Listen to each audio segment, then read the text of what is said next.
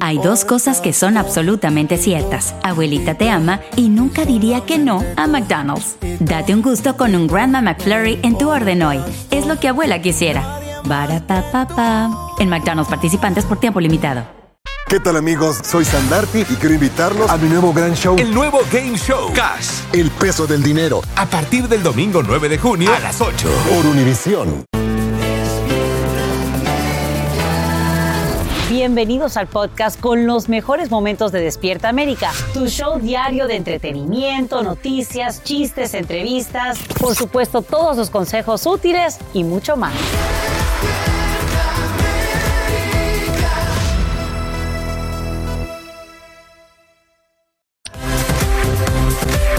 Buenos días, gracias por acompañarnos. Es miércoles 23 de febrero y bueno, gracias por amanecer junto a esta su familia de Despierta América. Comenzamos eh, con lo último de la Angélica y la situación difícil, candente en Ucrania y Rusia. Así es, y por eso es noticia justamente de abrir este segmento, porque esta mañana se desvanece la esperanza de una salida diplomática en el conflicto entre Rusia y Ucrania, con la cancelación de un encuentro entre el secretario de Estado Anthony Blinken y su homólogo ruso en Suiza. Líderes mundiales condenan al presidente Vladimir Putin por reconocer a regiones separatistas, mientras Rusia sigue enviando tropas y recursos a la frontera con Ucrania. Y tenemos cobertura en equipo y arrancamos con Nuria Garrido, ella está en vivo desde Kiev, Ucrania. Te damos los buenos días. Nuria, te escuchamos.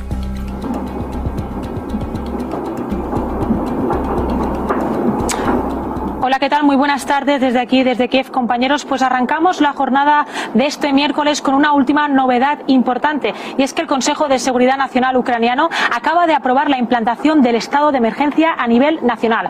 Pero atención porque este estado de emergencia no afectaría a las regiones separatistas de Donetsk y Lugansk. Y también importante resaltar que este estado de emergencia tiene que ser ratificado en las próximas 48 horas por parte del Parlamento. Otra novedad importante es que el Parlamento ucraniano ha aprobado hoy un anteproyecto de ley que permite los ucranianos poseer armas de fuego en caso de que necesiten defenderse por todos los últimos movimientos que se están produciendo en la parte de Rusia. Por su parte, hoy Putin sigue con su agenda, además porque hoy allí se celebra el Día del Defensor de Patria y ha aprovechado las diferentes ceremonias que se están celebrando allí para felicitar a su ejército. Por su parte, también aquí en, en Ucrania piden a los residentes que estén en Rusia que abandonen inmediatamente el país y aquellos que tenían pensado viajar en las próximas horas que no lo hagan. Es obvio, Nuria, que esta decisión eh, se toma justamente por los últimos movimientos de la propia Rusia con respecto a estas dos regiones de separatistas. Pero quiero saber cuándo, hasta cuándo estaría vigente ese estado de emergencia, si lo han eh, mencionado.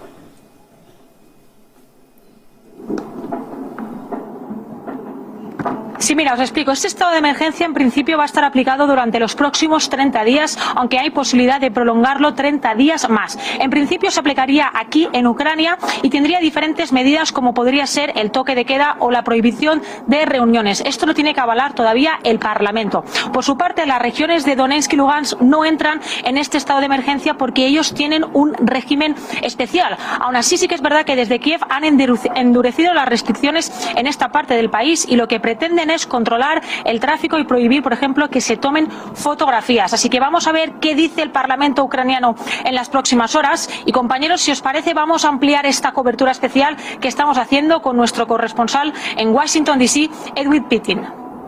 ¿Qué tal Nuria? Muy buenos días, gracias por tu reporte. Aquí en Washington DC les puedo comentar que ya la Casa Blanca define la situación en Ucrania como una invasión por parte de Rusia y en base a eso ya siguen adelante con su plan a través de la implementación de sanciones financieras. En las últimas horas el presidente Joe Biden deja muy claro que esas sanciones actualmente están enfocadas para las instituciones financieras como bancos y de alguna forma busca cortar cualquier lazo financiero entre Rusia y Occidente. Esta mañana el presidente ruso Vladimir Putin dice que él está abierto a una solución diplomática, pero que los intereses y la seguridad de los ciudadanos del país que él preside no son negociables. Sin embargo, es muy poco probable que haya una solución diplomática, como ustedes mencionaban. Se ha cancelado esa reunión entre el secretario de Estado Anthony Blinken con su contraparte rusa, el ministro de Relaciones Exteriores Sergei Lavrov. Pero esta mañana ya el FBI incluso está lanzando alertas de que hay que tener mucho cuidado, no solamente los ciudadanos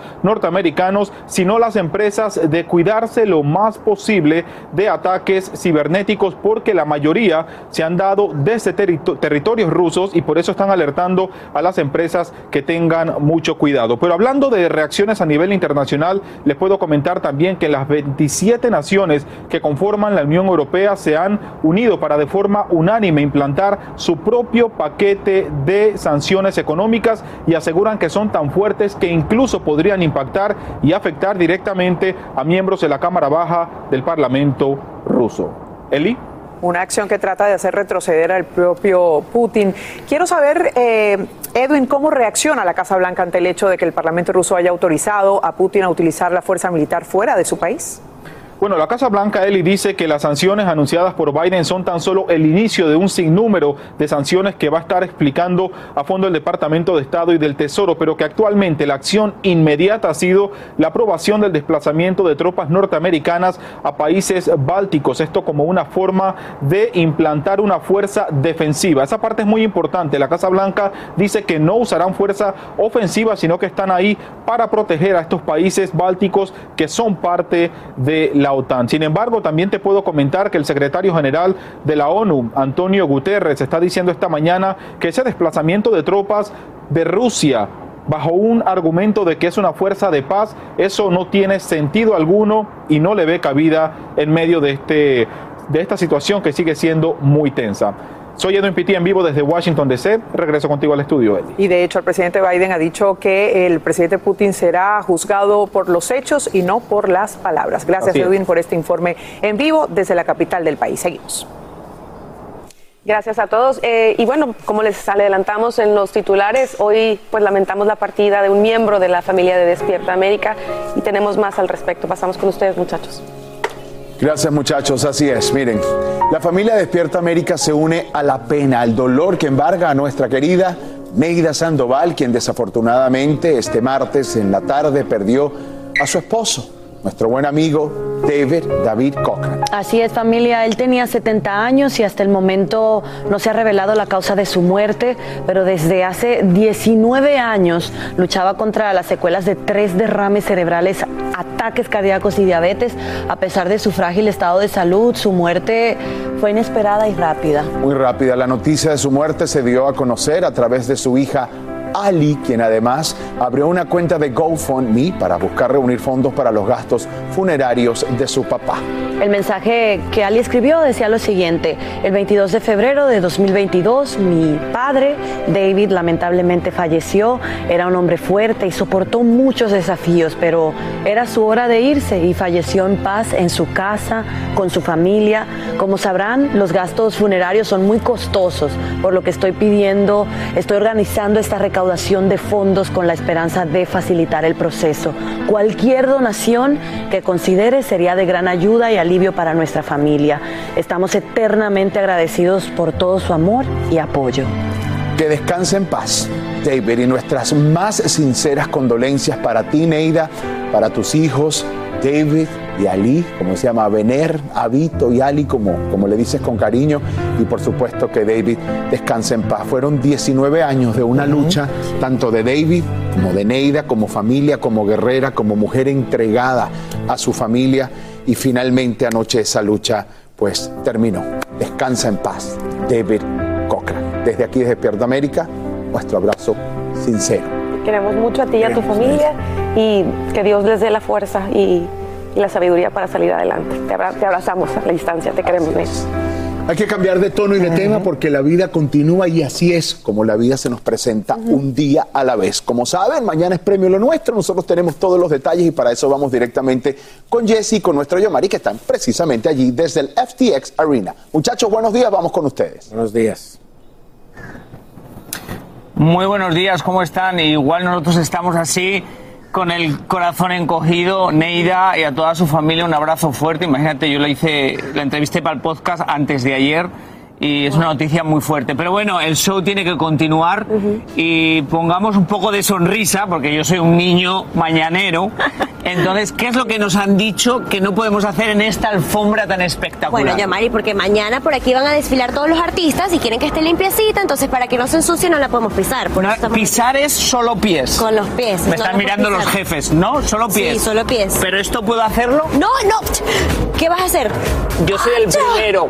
El primero. Tenías que ser. Ay, hasta besarla. Que ha tocado y besado la alfombra de premios lo nuestro. Oigan, porque mañana está bien, está permitido porque tú eres parte de los hosts de Noche de Estrellas, que inicia mañana a las 7. A las 7 empieza Raúl de Molina, Borja Voces, David Cepeda y Francisca, que va a estar, yo creo que Francisca o va a estar aquí o ahí. Yo, un servidor, al final. Eso. Para si no hay tiempo, corten a Yomarín, no llegamos. No, cierran con broche de oro, oigan. También vamos, esto es una cobertura de equipo, por supuesto, así que vamos a pasar con Astrid y Luis que están del otro lado del foro. Bueno, ¿qué, qué tienen por allá, muchachos? ¿Están tras bastidores?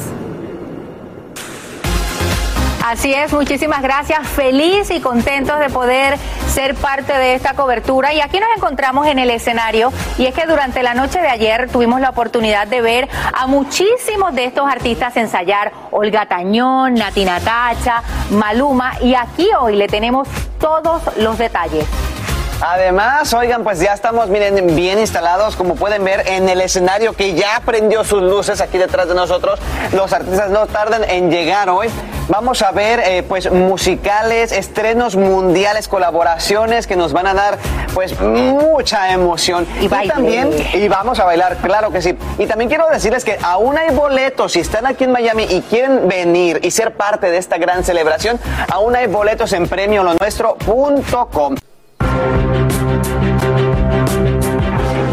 Y hoy comienzan las deliberaciones del jurado en un juicio contra tres ex policías de Minnesota. Se trata de los ex agentes que acompañaban a Derek Chauvin, quien ya fue condenado por la muerte de George Floyd. Los tres enfrentan cargos por violar los derechos civiles del afroamericano al no brindarle ayuda mientras Chauvin lo asfixiaba. De ser declarados culpables, enfrentarían una sentencia de cadena perpetua, aunque sus condenas podrían ciertamente variar.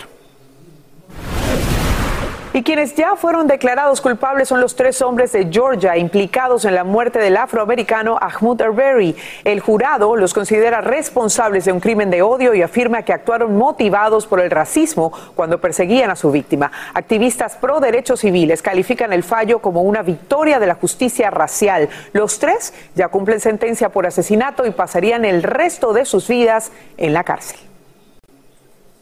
Amigos, y decenas de personas sin hogar amanecen en las estaciones del metro de Nueva York, generando serias dudas sobre la efectividad del último plan anunciado por el alcalde. Tal y como te informamos aquí en Despierta América, Eric Adams anunció una campaña para evitar eh, que indigentes pernocten utilizando este transporte público. Y en vivo, justamente desde la Gran Manzana, Peggy Carranza tiene todos los detalles. Peggy, te escuchamos atentamente. Adelante, buen día. Hola, ¿qué tal? Buenos días. Eli, como lo dices, hay dudas sobre la eficacia de esta iniciativa anunciada por el alcalde de la ciudad de Nueva York, Eric Adams, y la gobernadora del estado de Nueva York, Kathy Hochul, para combatir el crimen en el subway. Y es que, como lo dices, aparentemente se han registrado todavía decenas de personas desamparadas sin hogar durmiendo en los vagones y, sin embargo, esta iniciativa precisamente buscaba combatir eso con grupos de policías, así como trabajadores sociales y expertos en problemas de salud mental. Por otra parte, también se ha reportado que precisamente los últimos eh, ataques registrados, solo un porcentaje muy bajo de desamparados habrían cometido este tipo de agresiones. Por otra parte, también sería difícil conocer el patrón de estos ataques o conocer la raíz, ya que habría ocurrido en distintas estaciones, así como diferentes condados de la ciudad. Lo que sí se sabe es que los delitos en el sistema de transporte público han aumentado más de 60%, lo que va de año en comparación con el año pasado, según la policía. Veamos lo que dijo esta usuaria y esta activista. ciertas veces que siento que alguien me persigue o se pone en el mismo en el mismo tren donde estoy, o sea, en el mismo cubículo del tren y trato de moverme al otro al otro cubículo y me sigue el otro cubículo. Entonces siempre trato de buscar el donde están los conductores. No se deberían mezclar las dos cosas. You know, los estamos categorizando a las personas deambulantes o desamparados como criminales, porque estas personas que viven en la Aloha mamá, ¿dónde andas? Seguro de compras. Tengo mucho que contarte. Hawái es increíble. He estado de un lado a otro con mi unidad. Todos son súper talentosos. Ya reparamos otro helicóptero Blackhawk y oficialmente formamos nuestro equipo de fútbol. Para la próxima te cuento cómo voy con el surf y me cuentas qué te pareció el podcast que te compartí, ¿ok? Te quiero mucho. Be All You Can Be, visitando goarmy.com diagonal español. Hacer tequila, Don Julio, es como escribir una carta de amor a México. Beber tequila, Don Julio, es como declarar ese amor al mundo entero. Don Julio es el tequila de lujo original, hecho con la misma pasión que recorre las raíces de nuestro país. Porque si no es por amor, ¿para qué? Consume responsablemente. Don Julio Tequila, 40% alcohol por volumen, 2020. Importado por Diageo Americas, New York, New York. When something happens to your car, you might say,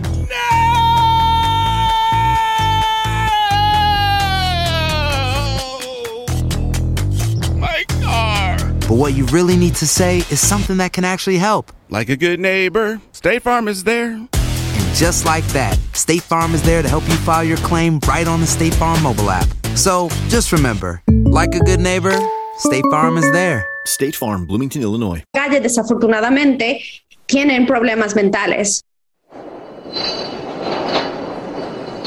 Los críticos del plan dicen que se está criminalizando a los desamparados que no tienen nada que ver con lo que está sucediendo. Por otra parte, el alcalde Adams advirtió que la solución no será de la noche a la mañana. Regreso con ustedes. Sin duda, eso es lo que opinan los expertos, que a este plan hay que darle tiempo. Vamos a ver cómo resulta. Gracias, Peggy, por informarnos en vivo desde la Gran Manzana. Continuamos con el podcast más divertido de tu día, Despierta América. Bueno, esta es una historia que los va a dejar seguramente sin aliento. Fue dada de alta y está en libertad Dariel Bizarabia, la madre venezolana que perdió a su bebé cuando autoridades de Trinidad y Tobago abrieron fuego contra el bote en el que viajaba junto a otros migrantes. Ahora debe comenzar una nueva vida y habla en exclusiva con nuestra colega Vilma Tarazona, con quien comparte emotivos recuerdos de su pequeño hijo. En exclusiva, acompañamos a Dariel Bizarabia en el momento en que fue dada de alta del hospital en Trinidad y Tobago. La policía la recogió nuevamente. Dariel Bis, ¿cómo te sientes? Me siento La sacaron en silla de ruedas y se la llevaron a la misma estación de policía donde colapsó el viernes pasado cuando intentaron interrogarla a un convaleciente.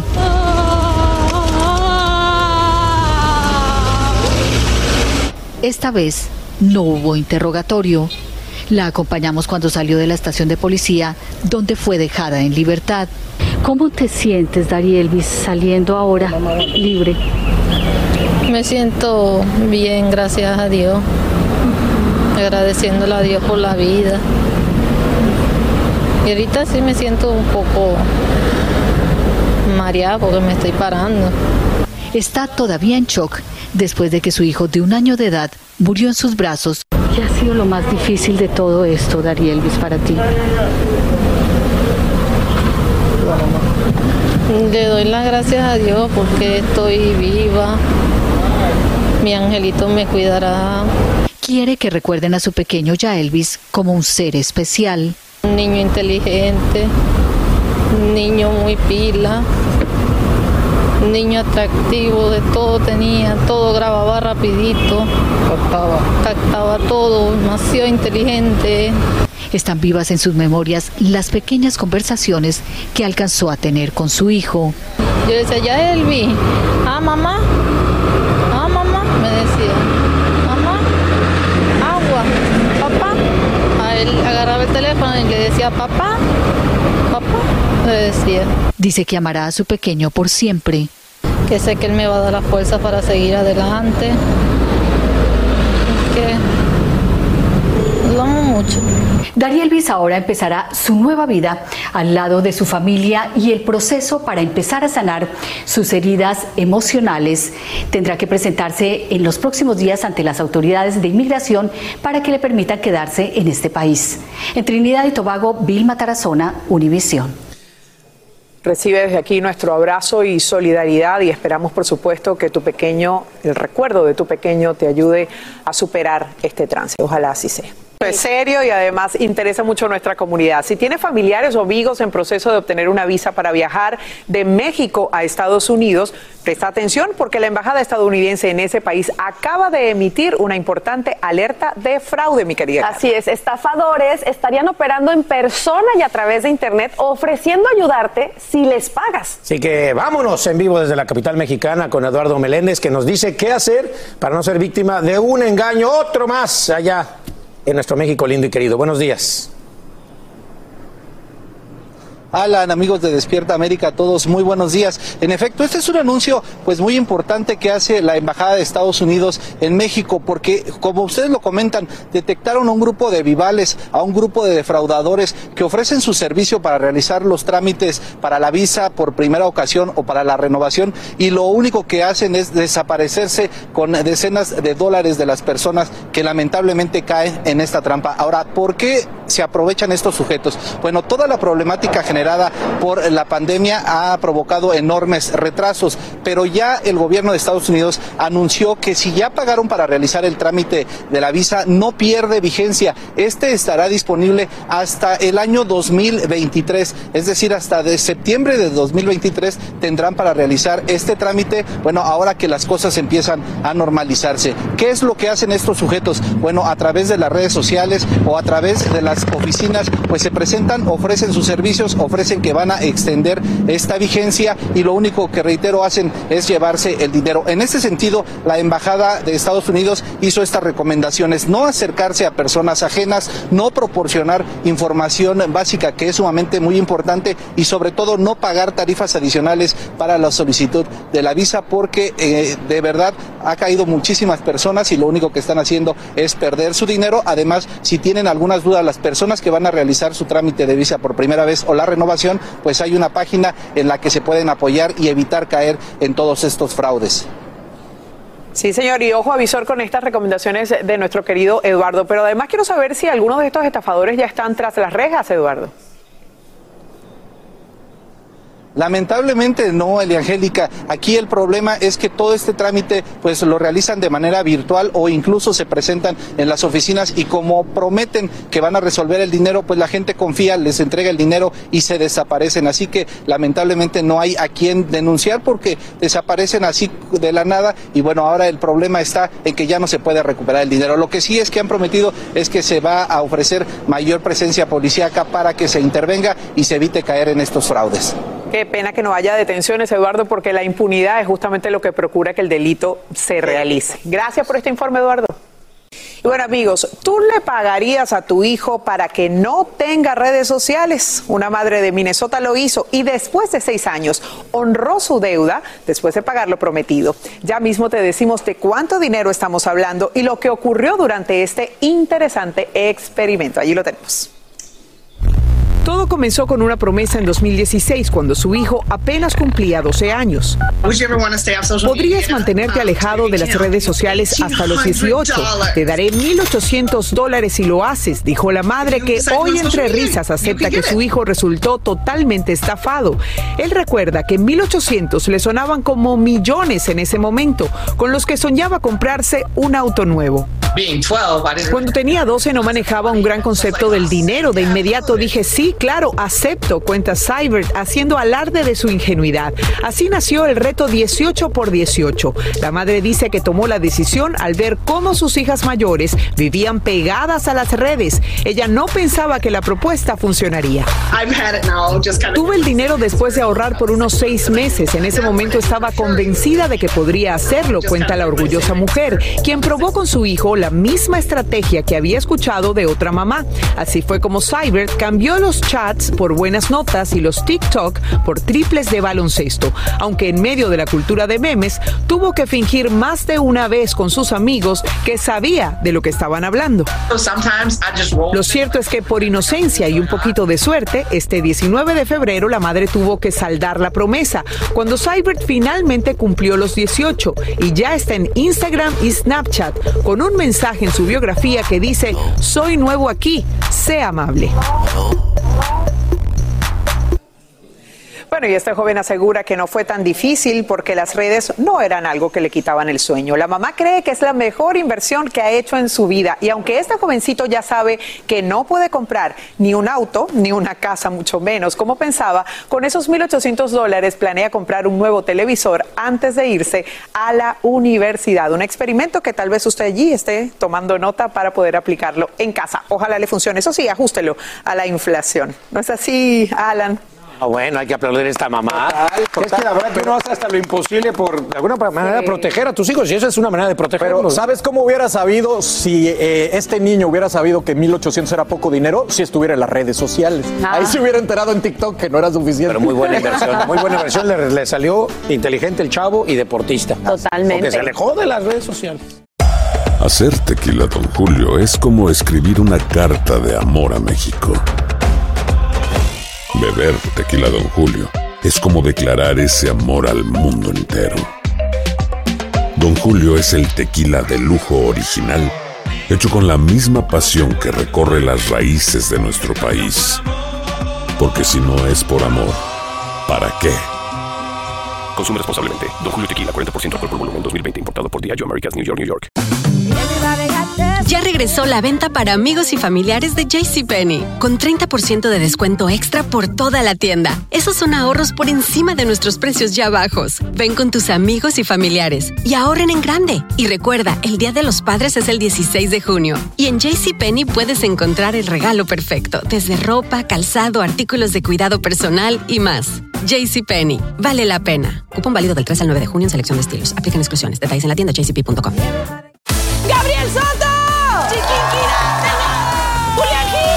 Esto es Cero Ruido VIP. Tus artistas favoritos participan en este juego donde no pueden hacer ruido. Yo soy bien competitivo. ¿Te habían invitado alguna vez a un programa a no hacer ruido? No. Te enfrentarás al ruidómetro con cientos de micrófonos que están listos para detectar hasta el más mínimo de tus movimientos. Hacer silencio te hará ganar miles de dólares. Cero Ruido VIP. Gran estreno el domingo 9 de junio a las 7 por Univisión. Llegó el momento para que los doctores respondan todas tus dudas. A continuación, escucha a los doctores con toda la información que necesitas para que tú y tu familia tengan una vida saludable. ¿Cómo brilla la estrella de la medicina? ¿Cómo amaneciste, Eso, doctor? ¿Eso lo está diciendo porque no tengo pelo o porque.? No, porque yo también tengo uno que brilla en casa. No me puedo, no puedo decirte bromas porque yo tengo uno igual en casa. ¿Cómo amaneciste bien? Muy bien. Bueno, ¿Y tú, listos, Carla? listos para ayudar a nuestra gente. Así que, ¿quién nos acompaña el día de hoy, doctor Juan? Vamos a darle la bienvenida al doctor Joseph Barón, jefe de cuidados intensivos de United Memorial Medical Center, y el doctor Marlo Hernández Cano, médico internista. Buenos días, doctores, ¿cómo están? ¿Qué tal? Buenos días. Gusto saludarlos, doctores. Bueno, vámonos a tu salud con las últimas noticias que pueden salvar tu vida. El intervalo entre la primera y segunda dosis de la vacuna COVID-19 de Pfizer y Moderna puede ser tanto como ocho semanas para algunas personas. Así lo anunciaron los CDC en una actualización sobre sus guías sobre las vacunas. Las anteriores decían que la segunda dosis debía ser administrada cada tres semanas después de la primera vacuna de Pfizer y cuatro semanas después de la primera vacuna de Moderna. Los CDC dijeron que extender el intervalo puede reducir el riesgo de miocarditis, un tipo de inflamación en el corazón.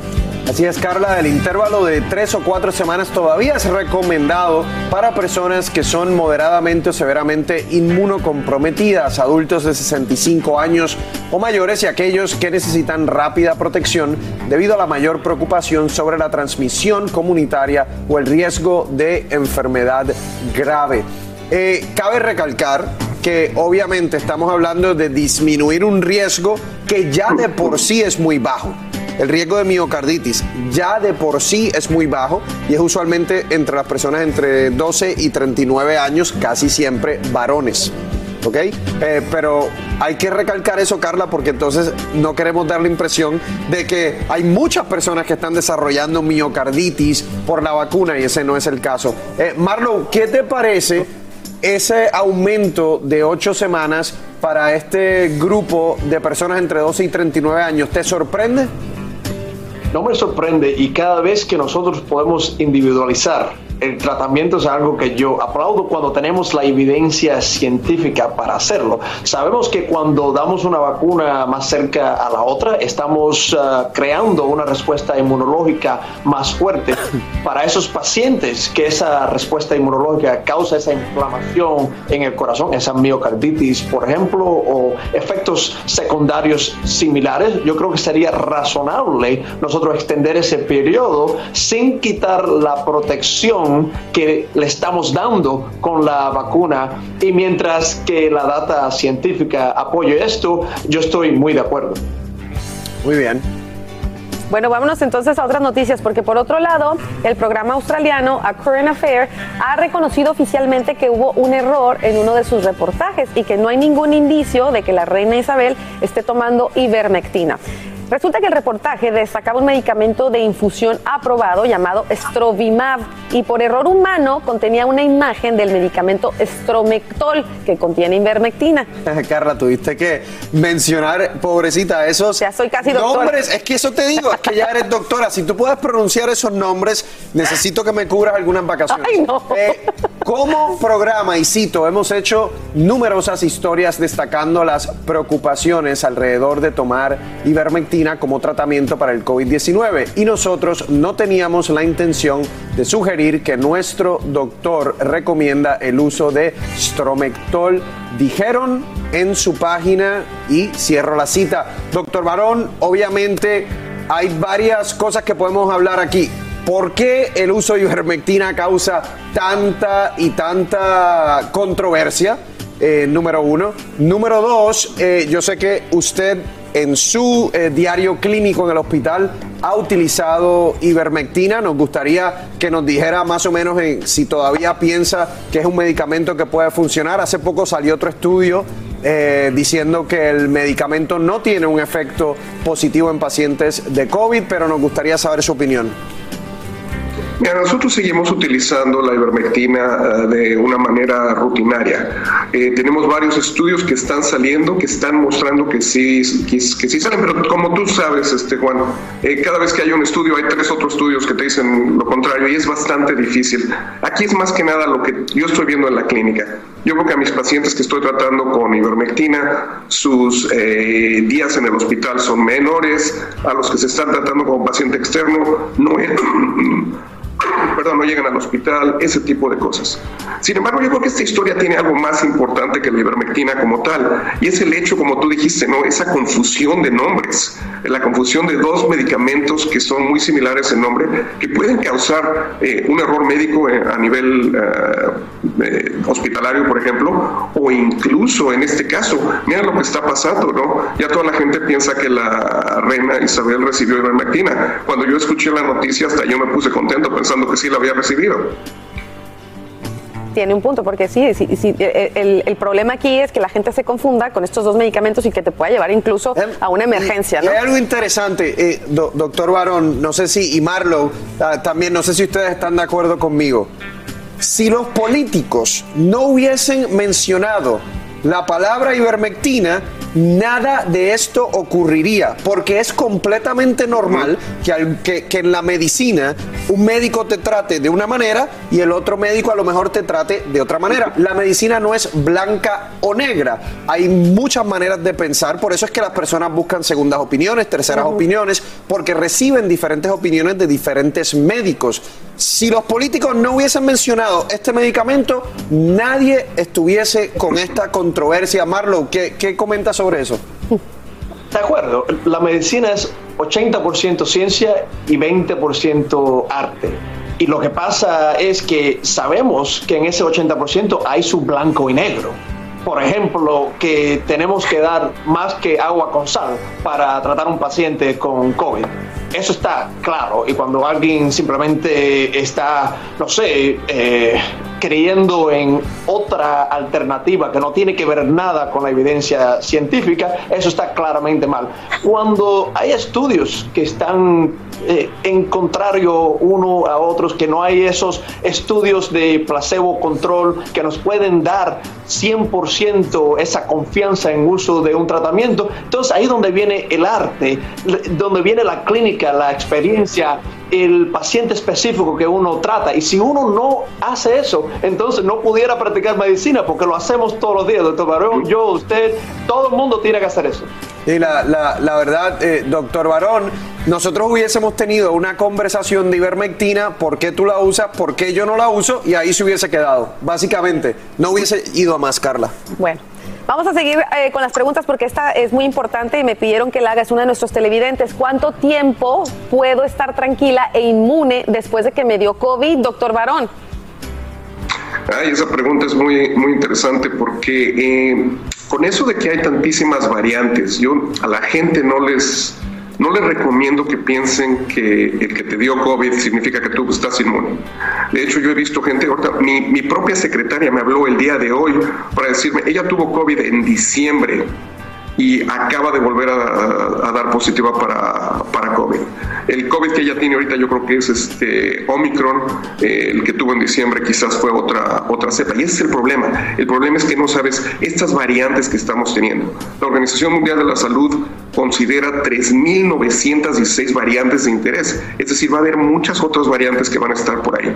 Yo ahorita a la gente le digo, no bajen la guardia, aunque acabes de tener COVID. Perfecto, pues bueno, muchísimas gracias, doctores. Sin rollo ni rodeos, todo lo que pasa en el mundo del entretenimiento lo encuentras en el podcast de Despierta América. Y llegamos al ombligo de la semana.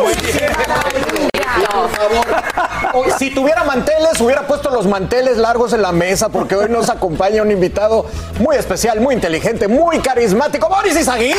Gracias, encantado. Gracias por lo de carismático. Por favor.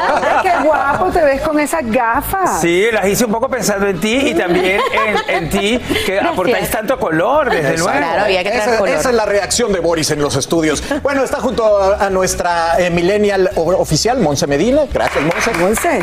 Y a Marce De este lado. También tenemos en FTX Arena, donde están ya listos para Premio Lo Nuestro, Astrid Rivera, Yomari Goizo y Luis Sandoval. Gracias, chicos. Oh, my Uy, casa God. llena. Y ustedes ahí en casita también, mándenos un WhatsApp si quieren comentar algo. 305-606-1993 es el número al que tienen que accesar. Pongan su número y de dónde nos escriben para saludarlos. Y bueno, arranquemos con esto. ¿Qué problemón trae la matriarca de la familia Rivera? Doña Rosa le dio un consejo a su hija Rosy que, bueno, dejó a muchos pensando, incluyendo a Rosy. Vamos a escucharla y luego usted me dice qué opina. Me ha encantado. ¿Qué te iba a decir? Tú tienes que ponerte abusada ahora que estás en cintas acuario. Antes de que otro robe, roba tú. Yo no robo más. ¿Te mochas? Luego ya sabe cómo es la gente, ni No, ni broma. pero le dices, le Pero dices si que se tiene que mochar. mío, ¿no? Claro, ahí no robas. Yo lo voy a eh, heredar todo anyways. ¿También? ¿Sí? Oh. Pues si soy hija Pero ¿quién es el hijo consentido? de mirar, ¿quién es el hijo consentido de mirar? ¿Quién sabe? Ya Ha no cambiado, digo. ¿verdad?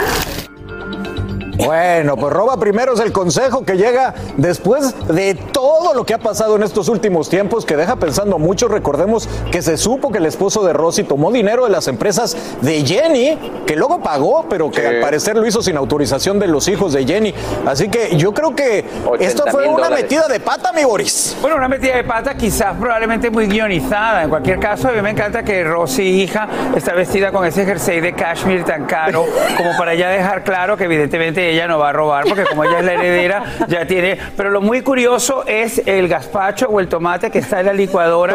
No vaya a ser que esto realmente vaya a ser un poco más soprano a esta familia tan especial. Pregunta, ¿Esto pasaría en el reality de las Kardashian? Ah, por supuesto que no. ejemplo, Bueno, ella- Esto ellas- no pasaría, Boris Izaguirre. Bueno, porque ellas son un poco más anglo, te entiendo, y porque no tienen toda Pasan esta tra- tradición de corrupción que lamentablemente tiene nuestra cultura. Pero lo que yo creo que, hombre, eso es lo que una madre criada de esa manera, pues realmente le dice a una hija, si antes de que otros roben, roba tú primero. Es como cuando de repente usted va a escribir un libro sobre ti, tú dices, no, prefiero escribirlo yo sobre mí que lo escriban otros. Sí, Entonces sí. ya doy- Vamos doy a ver qué opinan paso. nuestros compañeros en el FTX Arena, mi querido Yomari, ladrón que roba ladrón, 100 años de perdón, ¿o cómo está esto? Yo pienso que está sacado de contexto. O sea, pienso que obviamente saben que tienen la atención de la gente y saben lo que la gente va a conectar y que, bueno, pues le dieron al grano, pero nada, o sea, es como una cosa sarcástica para que la gente juegue. Pero llamar la atención, Astrid, de una manera pues muy incendiaria, porque el chisme del robo del marido de Rosy eh, fue muy fuerte. Es que creo que está incendiando una fibra que tiene que ver mucho con sus nietos y ahí es donde me parece que hay una falta de respeto, porque si tú le tuvieras un poquito de cariño y por lo menos aprecio a tus nietos, tú no haces comentarios que a lo mejor le puedan doler a tus nietos. ¿Por qué? Porque quienes se vieron afectados con ese robo fueron sus propios nietos, no fue el vecino, no fue otra persona. Ella claramente sabía que la cámara estaba ahí, ella pudo haberlo editado, no lo editó lo subieron de, de esa forma, aunque me parece que es, sarcasmo, hay, una, hay, un mensaje subliminal ahí debajo. Pero está guionizado, pues sí, pues, asumamos que sí, que realmente lo, Lo habían planificado y lo dejaron Sí. soltar. Yo no sé, mi querido Claro. Luis, eh, eh, Boris, dijiste algo muy cierto, yo lo mencioné en la mañana, de que venimos de culturas eh, corruptas, Pero que estamos no. todos corrompidos. Y a lo mejor este tipo de frases se, se vuelven un, un poco de nuestra educación. Efectivamente, este, y están Sí, bueno. utilizadas, están perfectamente bien planificadas. Yo creo que ellos es- viven mucho de, de- de que realmente De- nos sobresaltemos mucho de las cosas que Sí, hacen. sí, sí. Chiqui se mete en una piscina y prácticamente pareciera como si fuera a descargar la piscina entera sobre Total. el mundo. No, pero le pregunto a Eh, Luis, ellos Boris. lo mueven muy bien eso. Lo le que- pregunto a Luis, mi Boris, Carlos. porque en México hay, hay Mira, mucha Carlos. corrupción y pues uno piensa en esas cosas, ¿no? Ah, mira, ah, ah, es absolutamente sarcasmo. Recordemos, había en México un gobernador, un presidente municipal en mi pueblo, que decía, voten por mí porque yo voy a robar, pero voy a robar poquito. Sí. Y el señor ganó las elecciones. O sea, de eso estamos hablando, de este Ya, tipo ya. de cultura que venimos lamentablemente en Latinoamérica. Pero Entonces, la claro, pero la broma que le hizo doña Rosa en este caso era sarcasmo refiriéndose a eso. Pero y no como dice justifiquemos- estamos No, viendo no, que hay pero dos no bandos. Está el bando de los hijos ni y de los nada. nietos y doña Está Rosa está del bando y de no los se ha hijos. debido hacer, ¿no? Pero ¿sabes qué? Monse creo que también se está echando Pero la soga al cuello porque ya cerró su Facebook, doña Rosa. Espérame, una cosa- espérame yo, Mari.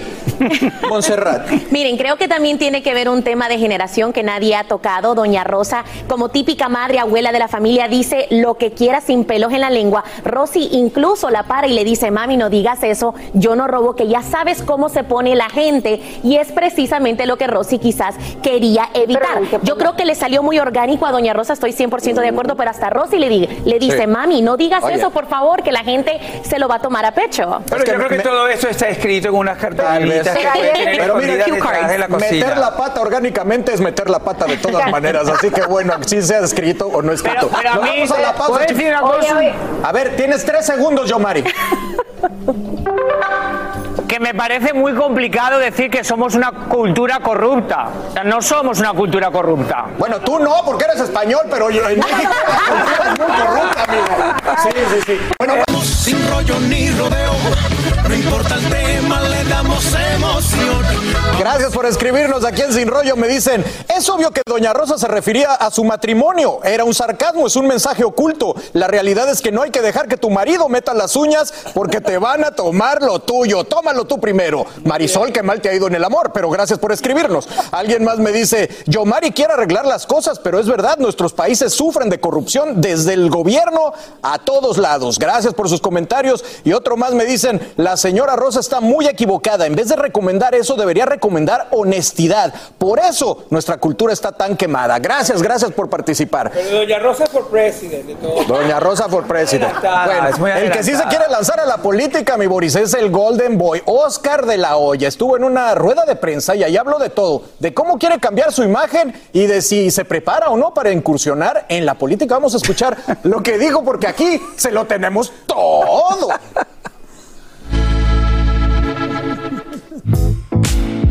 Después de haber cumplido 49 años de edad, así fue como llegó Oscar de la Hoya a un encuentro con la prensa en Los Ángeles para apoyar a su boxeador Vergil Ortiz Jr., quien peleará este próximo 19 de marzo en esta ciudad.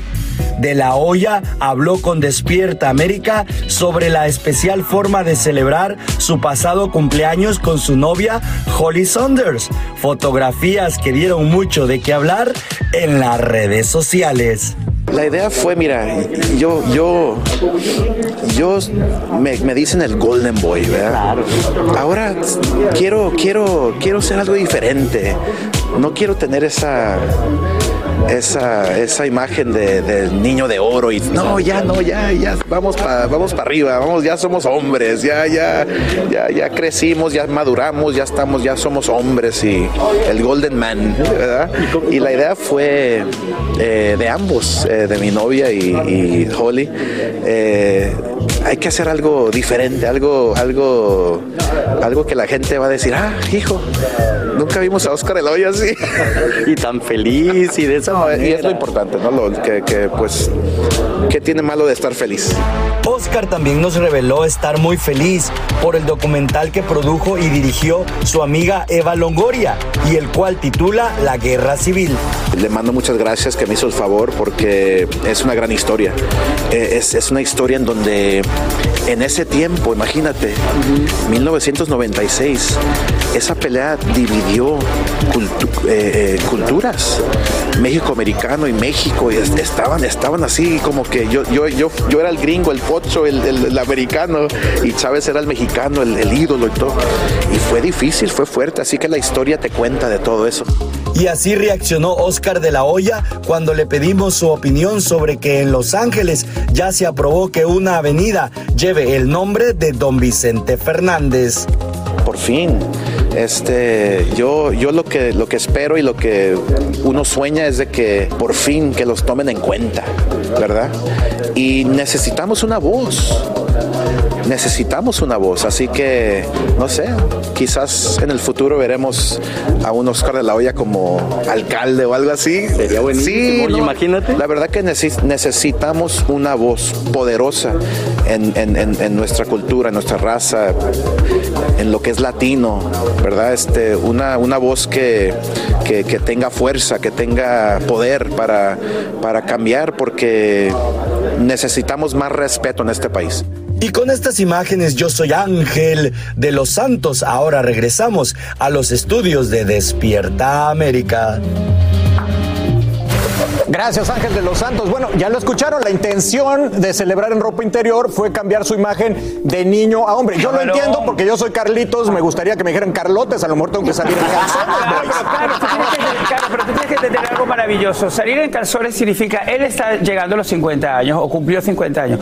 Los 50 en realidad son los nuevos 30. Exacto. Y a los 30 años es precisamente el momento en el que te despelotas todo lo posible. Total. ¿Entiendes? Y te sueltas y, te, y piensas que puedes ser alcalde en pelotado, tienes una novia como Holly, te, te, te, pones del mismo color que Holly, porque si te pones a ver realmente las fotos de ese momento, Total. los dos están en ese mismo tono golden, 100%. absolutamente de maquillaje absoluto, y es fantástico que él esté explorando todas estas cosas. Los varones que estamos viviendo una revolución silenciosa. Sí, sí, sí, y Oscar de la Hoya es el varón que vive esa revolución silenciosa Ay, no por sé. todos nosotros. ¿Qué opinas de esta revolución, eh, Monse? Miren, yo creo que si algo nos enseñó la última presidencia, y lo digo con todo el respeto que, que, se merece, es de que sí se puede, sí se puede. Ya no tenemos este político correcto que se presenta entre el público de una sí, manera no. correcta. Ya toda la controversia es bienvenida, así que yo lo miro que sí se puede. A ver, ¿qué opina Luis, acuerdo, que vive allá en Los Ángeles? Luis, ¿qué opinas de este hombre para, para ser el mandatario? Mira. Hay muchos, Carlitos, hay muchos candidatos para alcalde de Los Ángeles. O sea, hemos estado viendo ahí millonarios distintos, eh, pues personas que se están perfilando. Ahora, en 2018, Oscar dijo que él también podría lanzarse a la política como presidente. Así es que wow. yo no descarto de que quizá próximamente veamos a Oscar en una nueva faceta. Igual por eso tenemos tantos políticos que hacen esas cosas tan malas, porque realmente se ha perdido el respeto a una profesión en la que te tienes que pegar toda la vida. Absolutamente para presidenta, Oscar de la Hoya para alcalde, imagínense. Imagínense, Carlitos para presidente, don Carlos. Pensé que iba a haber algo más, más en los calzoncillos. Realmente no. ¡Wow, Marce! Marce se quedó. Yo voy a considerar tu, tu, propuesta, mi querido Golden Man, para ver si me hacen Carlotes de adelante. Así termina el episodio de hoy del podcast de Despierta América. Síguenos en Euforia, compártelo con otros, públicalo en redes sociales y déjanos una reseña. Como siempre, gracias por escucharnos.